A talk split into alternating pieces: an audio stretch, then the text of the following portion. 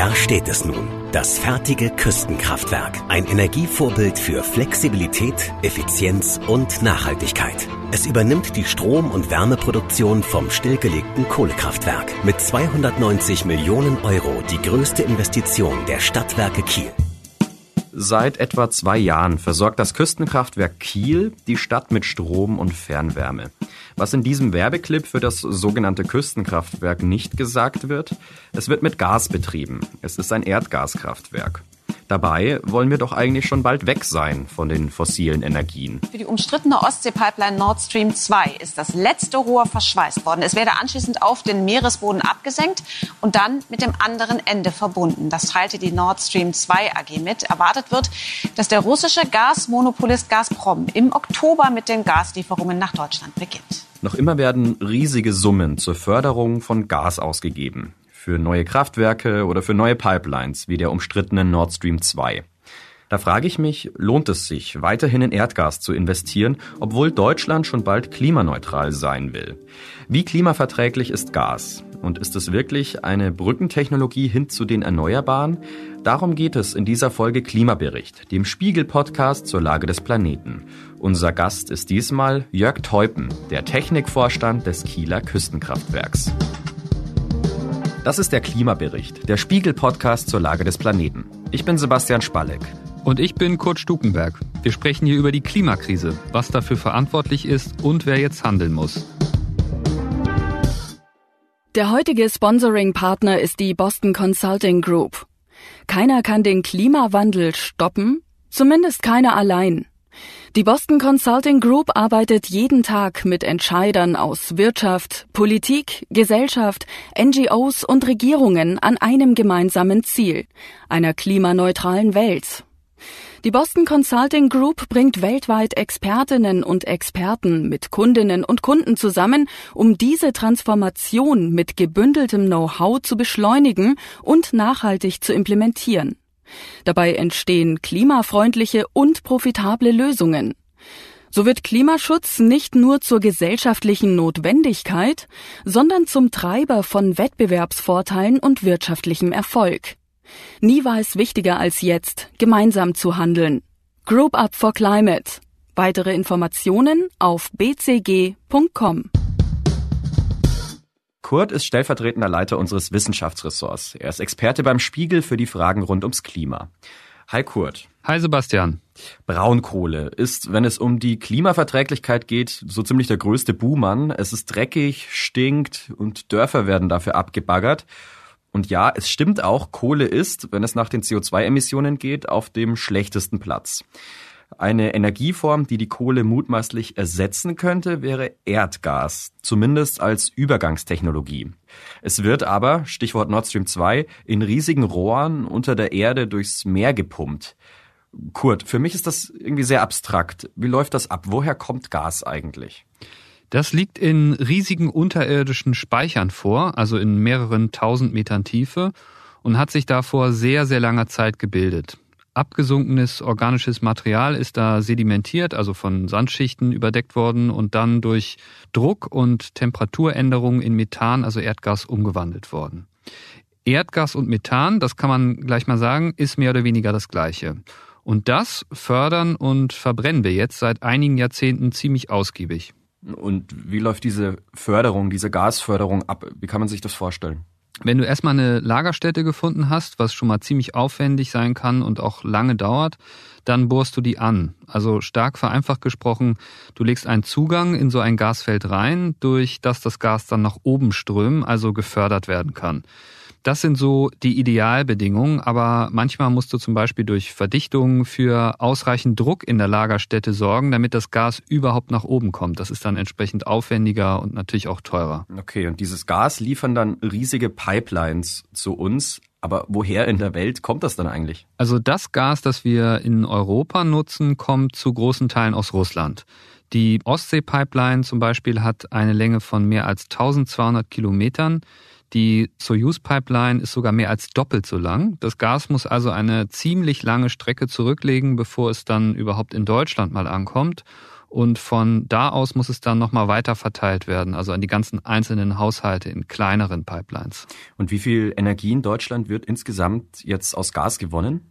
Sehr viel. Also wir haben ja vorletzte Woche war das, glaube ich, in der Folge über die Atomkraft, über den Begriff des Primärenergieverbrauchs gesprochen.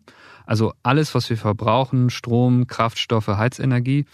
Und da macht Gas mehr als ein Viertel aus. Erdgas war im ersten Halbjahr diesen Jahres der drittwichtigste Energieträger Deutschlands, direkt hinter Kohle und Windkraft. Also kann man sagen, in Deutschland wird noch immer im großen Stil auf Gas gesetzt zur Strom- oder zur Fernwärmeerzeugung. Aber wie funktioniert eigentlich so ein Kraftwerk? Durch die Pipelines fließt also das Gas zu uns und beliefert damit deutsche Gaskraftwerke. Ich habe es vorhin gesagt, eines der modernsten Europas steht in Kiel. Das ist seit 2019 in Betrieb. Es ist also brandneu. Da steht es nun, das fertige Küstenkraftwerk. Ein Energievorbild für Flexibilität, Effizienz und Nachhaltigkeit. Es übernimmt die Strom- und Wärmeproduktion vom stillgelegten Kohlekraftwerk. Mit 290 Millionen Euro die größte Investition der Stadtwerke Kiel und ein wichtiger Baustein für die Energiewende der Landeshauptstadt. Energiewende und fossiles Gas. Das bringen die Betreiber ganz selbstbewusst zusammen. Wie so ein Gaskraftwerk genau funktioniert, habe ich mir von Jörg Teupen, dem Personal- und Technikvorstand des Kraftwerks, erklären lassen. Ja, ganz grob erklärt kann man sagen, unser Kraftwerk besteht aus 20 riesengroßen Motoren, die aber nicht mit Diesel oder Benzin betrieben werden. Wir setzen dort konventionelles Erdgas ein. Wenn man das jetzt mal vergleicht mit einem Automotor, dann wissen wir alle, auch der Automotor hat einen Kühler. Das ist quasi ein Wärmetauscher, um die Hitze, die im Verbrennungsprozess besteht, an die Atmosphäre abzugeben. Wir geben diese Wärme aber nicht an die Atmosphäre ab, sondern wir nutzen diesen Wärmetauscher, um damit unser Fernwärmewasser heiß zu machen. Und das ist dann dieses Prinzip der sogenannten Kraft-Wärme-Kopplung. Und statt die Motorenergie zur Fortbewegung zu nutzen, wie bei einem Automotor, nutzen wir die Motorenergie, um einen Generator anzutreiben. Also der Generator muss man sich vorstellen wie ein Dynamo am Fahrrad, um damit letztendlich Strom zu erzeugen. Wenn diese Gasmotoren zum ersten Mal starten, dann nennt man das First Fire.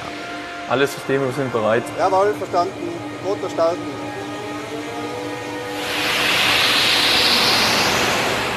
Hier hört man, wie das klingt, wenn die 20 Motoren gleichzeitig anlaufen. Circa 800.000 Kilowattstunden werden pro Jahr an Gas in dem Kraftwerk eingesetzt, um Strom, aber auch um Wärme zu erzeugen. Teupen hat ja eben schon das Fernwärmewasser angesprochen, etwa für die Heizungen in Kiel. Ja, also um einen, einen Heizkörper in einem Haus zu betreiben, haben Sie einen sogenannten Vorlauf und einen Rücklauf. Also der Vorlauf ist das heiße Ende. Dort kommt heißes Wasser hinein und dann gibt dieser Heizkörper letztendlich Wärme an die Luft ab und am Ausgang des Heizkörpers haben Sie das kalte Ende. Das ist der sogenannte Rücklauf und so sieht unser gesamtes Fernwärmesystem letztendlich auch aus. Also wir haben überall in Kiel haben wir Leitungen liegen, die bestehen immer aus einem Vorlauf und aus einem Rücklauf und an diesen Leitungen sind letztendlich die ganzen Heizsysteme der Haushalte und Wohnungen angeschlossen. Das Wasser wird im Kraftwerk in einem sogenannten Elektrodenkessel erhitzt. In einem Erklärvideo der Stadtwerke Kiel wird das noch genauer erklärt. Der Elektrodenkessel erreicht eine elektrische Leistung von bis zu 35 Megawatt. Damit ihr euch das mal ungefähr vorstellen könnt, das entspricht mehr als 10.000 herkömmlichen Durchlauferhitzern. Und diese Energie wird bei Bedarf entweder direkt ins Netz gespeist oder kann im Wärmespeicher zwischengeparkt werden. Insgesamt fasst der Speicher ganze 42 Millionen Liter Wasser. Und zu bestimmten Zeiten am Tag, wenn der Wärmebedarf in Kiel steigt, kann das gespeicherte Wasser dann ins Fernwärmenetz gepumpt werden. Eine zuverlässige und zukunftsfähige Wärmeversorgung für die Stadt Kiel. Und ein Kraftwerk, das einen wichtigen Teil zur Energiewende beiträgt. Ein wichtiger Teil zur Energiewende also. So wird behauptet. Aber das Gas ist eben weiterhin eine fossile Energie. Einen Vorteil hat das Kraftwerk aber im Gegensatz zu den Erneuerbaren. Also wir haben in Deutschland Situationen, ich nenne es immer gerne die sogenannte Dunkelflaute, da weht kein Wind, da scheint keine Sonne, da stehen die Erneuerbaren einfach am System nicht zur Verfügung, am Energiesystem nicht zur Verfügung.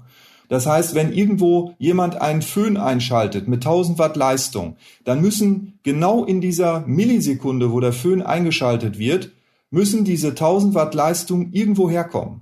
Und wir brauchen dafür eine Absicherung durch sogenannte Backup-Kraftwerke, weil auf anderem Wege können wir die Leistung nicht erzeugen derzeit. Wir haben keine großvolumige Speichertechnologie, um Überschussmengen in Elektroenergiespeichern in irgendeiner Form längerfristig zu speichern. Und dafür brauchen wir letztendlich diese Regelkraftwerke, die quasi, man kann sagen, den Erneuerbaren hinterherfahren. Und dann ist unser Kraftwerk in der Lage einzuspringen und wir sind in der Lage, quasi aus dem Stand heraus, also mit 0%, mit abgeschaltetem Motor, den Motor innerhalb von fünf Minuten auf 100% seiner Leistung zu bringen. Ja, tatsächlich sind solche Backup-Kraftwerke derzeit nötig. Das wird sich in Zukunft zum Beispiel durch andere Netzsteuerung oder mehr Speicher dann hoffentlich erübrigen. Aber ohne diese Kapazitäten geht es bislang nicht immer. Auf der Website des Kraftwerks steht auch mehrmals, dass sie mit dem neuen Kraftwerk über eine Million Tonnen CO2 einsparen. Der Vergleich allerdings hinkt ein wenig, wie ich finde. Ja, wir waren mit dem alten Kohlekraftwerk waren wir ungefähr bei 1,2 Millionen Tonnen, die jährlich emittiert äh, wurden und wir sind jetzt ungefähr mit dem Gasmotorenkraftwerk bei ungefähr 400.000 Tonnen CO2. Also damals war es jetzt noch ein Kohlekraftwerk, jetzt ist es ein Gaskraftwerk. Kann man das jetzt so direkt miteinander vergleichen? Also man, man kann es bezogen auf Kiel kann man es sehr gut vergleichen. Also äh, wir wissen ja, wie viel Emissionen das alte Kohlekraftwerk ausemittiert hat und wir wissen, wie viel jetzt das neue emittiert. Das Problem bei solchen Rechnungen ist immer ein bisschen, wenn du heute oder wie in dem Fall vor zwei Jahren ganz neue fossile Infrastruktur baust, dann kann man davon ausgehen, dass schon der Plan ist, dass die viele, viele Jahre läuft. Schon richtig ist, dass das Kraftwerk wohl weniger emittiert, Trotzdem ist es erstmal ein neues Kraftwerk, das da jetzt halt steht und ja nicht übermorgen abgestellt wird. Das ist ein bisschen ähnlich vielleicht wie bei Autos, also wenn man sich das mal vorstellen will. Wenn du einen ganz alten Benziner verschrottest und dir dafür einen modernen mit gleicher Motorisierung kaufst, ist er sicherlich erstmal verbrauchsärmer und daher auch besser fürs Klima. Er bleibt aber auch viel länger im Markt, weil er erstmal ein Neuwagen ist. Dann wird er verkauft und zirkuliert als Gebrauchtwagen vielleicht viel, viel länger, als es der alte Benziner getan hätte, den man irgendwann dann ganz stillgelegt hätte. Und wir müssen uns immer klar machen, jede Investition, die wir heute in fossile Energien tätigen, die zementiert ein Stück weit die Energieinfrastruktur für die kommenden Jahre. Wir wissen jetzt also, wie ein Gaskraftwerk funktioniert und dass es weniger CO2 ausstößt als ein Kohlekraftwerk. Auf die Nachfrage, wie sauber das Gaskraftwerk ist, sagte mir Jörg Teupen das. Also der Vorteil bei der Verbrennung von Erdgas ist ja, dass man eine extrem saubere Verbrennungssituation schafft. Ähm, also es ist so, dass das Gas sehr, sehr viel sauberer verbrennt als andere Brennstoffe wie zum Beispiel Öl, Benzin etc. Natürlich kommt da noch Verbrennungsluft raus, aber diese Verbrennungsluft ist äh, hochgereinigt und natürlich dadurch, dass es sich um eine großtechnische Abgasreinigungsanlage handelt, viel, viel sauberer, wenn man das jetzt mal vergleicht, zum Beispiel mit anderen Verbrennungssystemen. Und was befindet sich dann noch in diesem Ausstoß? Methan, oder? Ja, Methan, das sind nur höchstens noch Restbestandteile, die sich in dieser, in, in, dem, in der Abgasluft befinden. Das sind aber, muss man sagen, minimale Bestandteile, die dadurch in der, in der, in dem Abgastrakt verbleiben, weil die Ventile natürlich nicht exakt sauber schließen. Also die Ventile, die letztendlich im Motor eingebaut sind. Und wenn man das mal in CO2-Anteile umrechnet, dann führt dieser Methananteil, den wir da oben noch im Schornstein letztendlich emittieren, zu ungefähr zwei bis drei Prozent Verschlechterung in der CO2-Bilanz dieses Kraftwerks. Kurt, wenn wir über die Klimakrise und Erdgas reden, sprechen wir da eigentlich über Methan. Warum eigentlich? Warum ist das so? Genau. Erdgas ist, bevor du es verbrennst, im Grunde Methan. Nach der Verbrennung kommt dann ja CO2 dadurch zustande und das ist natürlich für die Klimakrise auch besonders relevant. Aber als Ausgangsstoff, genau, da reden wir im Grunde über Methan. Es gibt da noch ein paar Unterschiede, sozusagen verschiedene Sorten. Nassgas hat mehr Kohlenwasserstoffe, dann gibt es noch Sauergas, das höhere Anteile von Schwefelwasserstoff hat, Süßgas und dann eben Trockengas, das nahezu komplett aus Methan besteht. Wenn wir jetzt auf das Klima schauen, dann reden wir eigentlich immer nur von CO2. Also wenn die CO2-Emissionen hoch sind, dann bedeutet das, wir sind beim Klimaschutz vielleicht noch nicht so weit, wie wir sein sollten. Wenn die Emissionen sinken, dann ist das dagegen ein gutes Zeichen. Das ist auch alles richtig so, aber CO2 ist bei weitem nicht das einzige Klimagas. Methan zum Beispiel ist ein weiteres. Wenn diese Moleküle in die Luft geraten, dann hindern sie Wärmestrahlung äußerst effektiv daran, ins All zurückzukommen und verursachen so einen Klimaeffekt. Also die Erde heizt sich dadurch auf. Ich habe auch mal gelesen, Methan ist sogar schädlicher für die Atmosphäre als Kohlenstoffdioxid. Ja, weil diese Wärmewirkung deutlich stärker ist als bei CO2.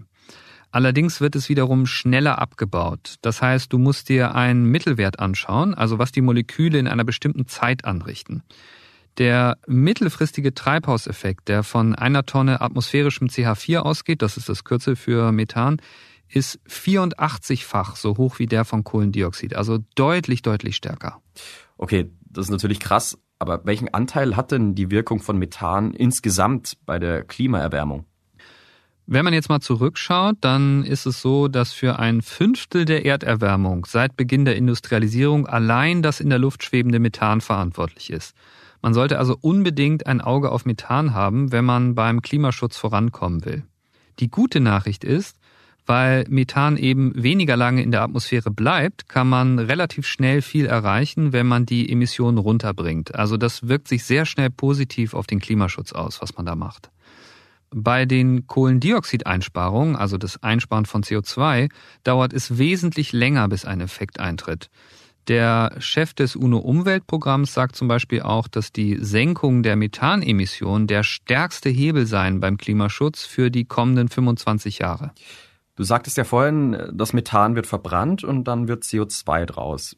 Wie kommt denn Methan überhaupt in unsere Atmosphäre? Ja, bei der Gasförderung zum Beispiel. Also da ist einfach das Problem, dass ein nicht unerheblicher Teil des Gases, das gefördert wird, gar nicht den Verbraucher erreicht, sondern das Methan vorher entweicht. US-Wissenschaftler haben im Fachjournal Science zum Beispiel neulich dargelegt, dass alle Öl- und Gasanlagen der USA allein im Jahr 2015 mehr als 13 Millionen Tonnen CH4 entweichen ließen und der Klimaeffekt, der dadurch entsteht, ist vergleichbar mit dem von 69 Millionen amerikanischen Autos. Und auch aufgegebene Gasbohrlöcher zum Beispiel sind ein Problem. Wenn die nicht richtig abgedichtet werden, dann tritt da weiterhin Methan aus. Das heißt, die müssen wirklich dringend geschlossen werden. Und bei den aktiven Bohrungen muss man mehr darauf achten, dass das Methan eingefangen wird. Wenn es gar nicht anders geht, dann ist sogar das Abfackeln besser, als das Methan einfach austreten zu lassen, weil beim Abfackeln wird das Methan dann wenigstens in das nicht ganz so schädliche CO2 umgewandelt. Bei den Pipelines geht das allerdings nicht und auch die sind, weil kilometerlang, eine Quelle für Lecks. Also auch da kann Methan austreten. Okay, das Abfackeln von Methan ist also fast gut fürs Klima, weil dadurch CO2 entsteht, also CO2 als Klimaschützer sozusagen. Ja, das ist jetzt ein bisschen absurd, aber ähm, ja, es ist schon so.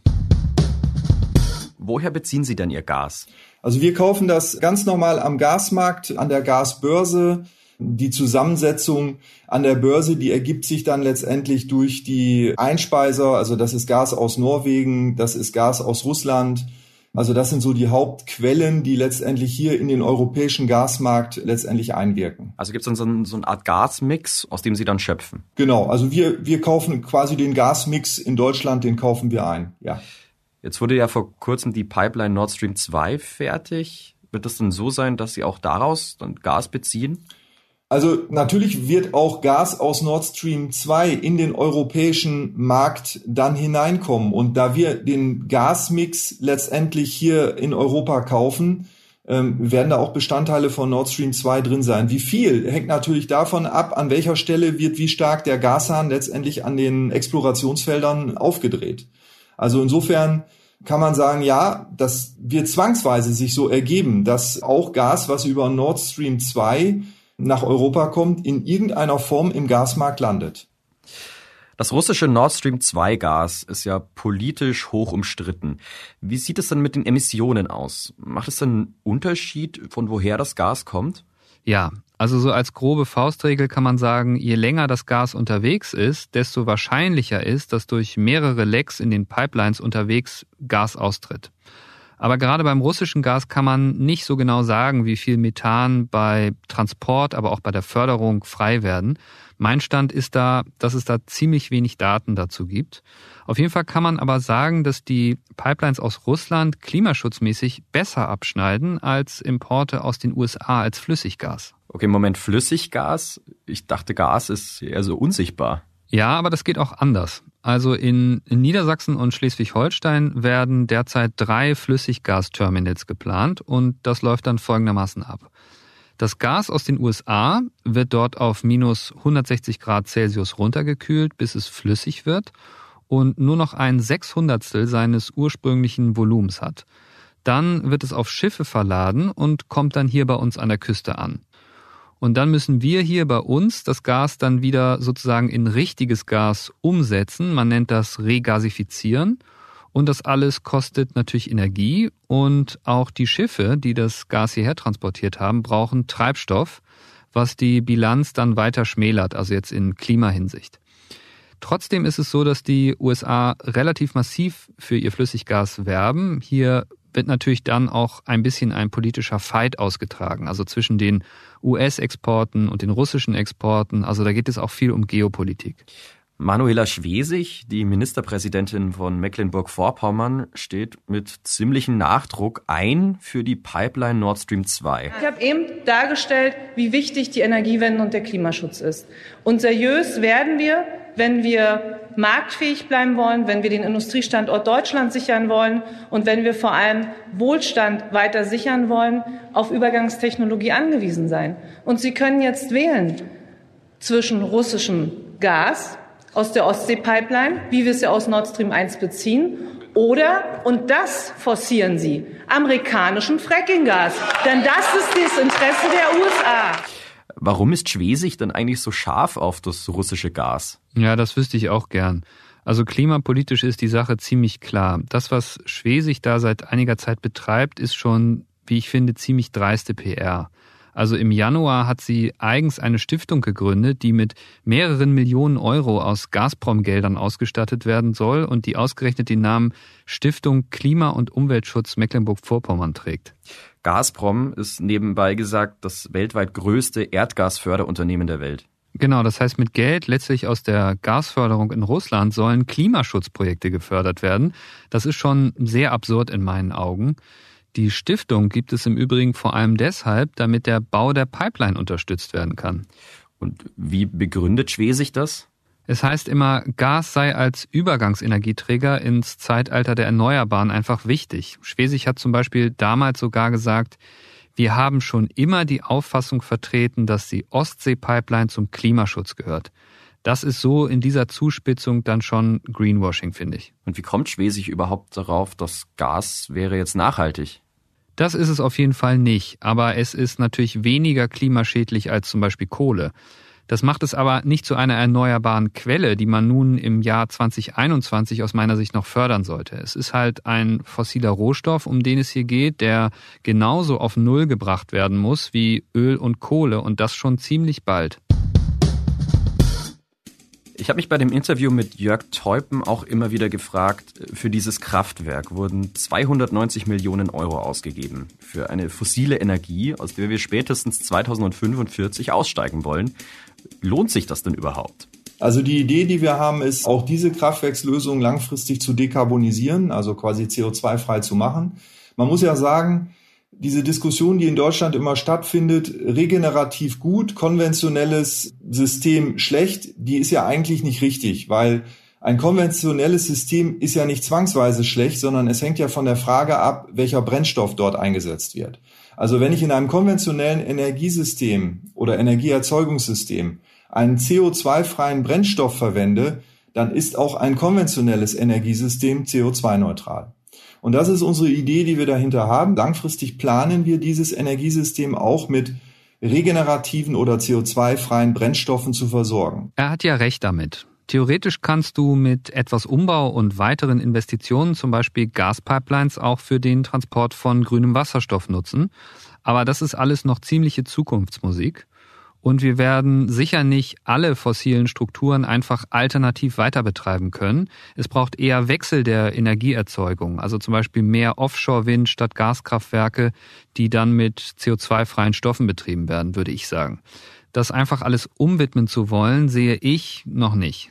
Also derzeit heizen Sie jetzt noch mit Gas. Sehen Sie das eigentlich als so eine Art Brückentechnologie oder schon eher als eine langfristige Investition? Weil nochmal, Sie haben da ja echt viel Geld reingesteckt. Also Erdgas ist für uns eine Brückentechnologie. Ich kann Ihnen nicht sagen, wie lange diese Brücke noch betrieben werden muss. Grünes Gas sehe ich aber als echte Zukunftsinvestition an. Und wir haben ein Kraftwerk hier gebaut, was sich mit beiden Technologien betreiben lässt, sowohl mit Erdgas als auch mit grünen Gasen. Und insofern sehe ich mich da mit dem Gasmotorenkraftwerk gut aufgestellt und auch vorbereitet für die Zukunft. Ja, können Sie Kritiker verstehen, die jetzt im Erdgas eigentlich nur eine weitere fossile Energiequelle sehen, bei der es sich kaum lohnt, die noch zu fördern? Also die Kritiker kann ich Ja und Nein verstehen. Ich kann sie bezüglich des Ja verstehen, weil ich nachvollziehen kann, dass es keine Dauerlösung ist, die wir da mit Erdgas in irgendeiner Form herstellen. Aber beim Thema Nein bin ich auch. Zu sagen, das will ich nicht, ist die eine Aussage. Die Frage ist ja, was ist die Alternative? Wir haben ungefähr 2500 Terawattstunden Primärenergiebedarf. Von diesen 2500 Terawattstunden haben wir jetzt in Form von erneuerbaren Energien ungefähr 230 Terawattstunden realisiert. Das sind gerade mal neun Prozent. Wir sind in 10 bis 15 Jahren gerade mal neun Prozent der Energiewende gegangen. Es braucht einfach seine Zeit. Und insofern kann ich nur sagen, aus technischer Sicht fehlt mir völlig die Fantasie zu glauben, dass wir aus dem Atom, aus der Kohle und aus dem Gas zeitgleich aussteigen. Jörg Teupen hält das Kraftwerk also weiterhin für eine sinnvolle Investition, auch im Hinblick auf die zu wenig ausgebauten Erneuerbaren. Kurt, was sagst du? Hat sich diese Investition deiner Meinung nach gelohnt? Wir werden Gas schon noch eine Weile brauchen, das ist auf jeden Fall richtig. Aber richtig ist auch, dass die Bundesrepublik sich gerade verpflichtet hat, bis 2045 klimaneutral zu sein. Das sind noch 24 Jahre. Wer jetzt fossile Infrastruktur aufbaut, muss sich fragen lassen, ob das A dem Ziel des Klimaschutzes dient und B, wie er oder sie gedenkt, das wirtschaftlich tragfähig zu organisieren. Es kann halt dann gut sein, dass es am Ende ein Verlustgeschäft wird, wenn die Anlagen vorzeitig vom Netz gehen. Oder man rechnet halt fest damit, dass der Staat einen mit Steuergeldern irgendwie vorzeitig rauskauft. Wenn du jetzt fragst, ob sich die Investition gelohnt hat, dann hätte ich da auf jeden Fall ein großes Fragezeichen. Okay, du sagst also, dass wir Gas noch eine ganze Weile brauchen, aber wie lange denn? Das ist eine etwas kompliziertere Frage. Also das hängt von Annahmen und Szenarien und so weiter ab. Die Befürworter von mehr Gasinfrastruktur argumentieren aber auch noch mit steigendem Bedarf in Europa. Aber auch da ist die Sache nicht so klar, denn zum einen hängt der Bedarf natürlich davon ab, wie schnell man die Alternativen aufbaut. Also wenn man bei der Energiewende trödelt, dann wird das eine selbsterfüllende Prophezeiung und man ist länger von den Fossilen abhängig, als man eigentlich wollte oder könnte. Zudem hat zum Beispiel der Europäische Rechnungshof schon 2015 bemängelt, dass der Bedarf seit Jahren überschätzt wird, weil die EU keine eigene Rechnung aufstellt, sondern sich auf externe Prognosen verlässt. Und letzte Frage, um jetzt nochmal auf die E-Fuels sprechen zu kommen, die Jörg Teupen ja auch erwähnte. Könnten wir nicht in anderen Ländern grünes Gas herstellen und dann hierzulande in Energie umwandeln? Also Nordafrika zum Beispiel hat ja viel mehr Sonnenstunden als wir jetzt. Könnte man da nicht einfach große Photovoltaikanlagen aufstellen und damit E-Fuels produzieren? Also mit alternativen Stoffen, da wäre ich insgesamt sehr vorsichtig, weil viele davon einfach extrem teuer sind, weil sie einfach aufwendig herzustellen sind. Und dann ist am Ende oft auch die Energiebilanz einigermaßen mager. Also wir werden diese Dinge brauchen, aber zur Wärme oder gar Stromgewinnung für Haushalte das dann zu nutzen, das sehe ich momentan noch nicht. Selbst im Pkw-Bereich sehe ich das kritisch, weil ich einfach denke, dass das am Ende nicht wettbewerbsfähig sein wird. Wasserstoff etwa müssen wir uns für Bereiche aufsparen, die sonst überhaupt nicht von den Emissionen runterkommen, einfach weil es wenig Alternativen gibt. Das gilt zum Beispiel für besonders energieintensive Industrieprozesse, also Stahl, Beton und solche Dinge. Aber sich darauf zu verlassen, dass Gaskraftwerke dann in ein paar Jahren, etwas vereinfacht gesagt, stattdessen einfach klimaneutral betrieben werden, das wäre ein bisschen zu optimistisch, glaube ich.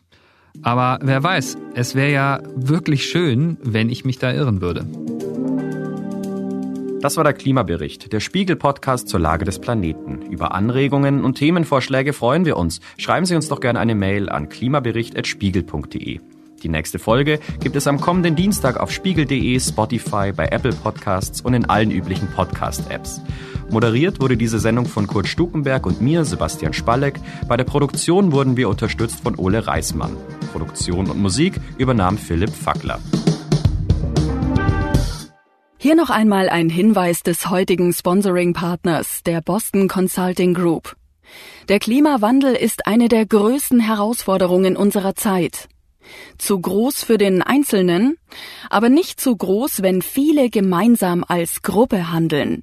Davon sind wir von der Boston Consulting Group überzeugt. Wir arbeiten mit Akteurinnen und Akteuren aus Unternehmen, NGOs und Regierungen zusammen, um eine dekarbonisierte, nachhaltige Welt zu schaffen. Es ist jetzt Zeit für gemeinsames globales Handeln. Group Up for Climate.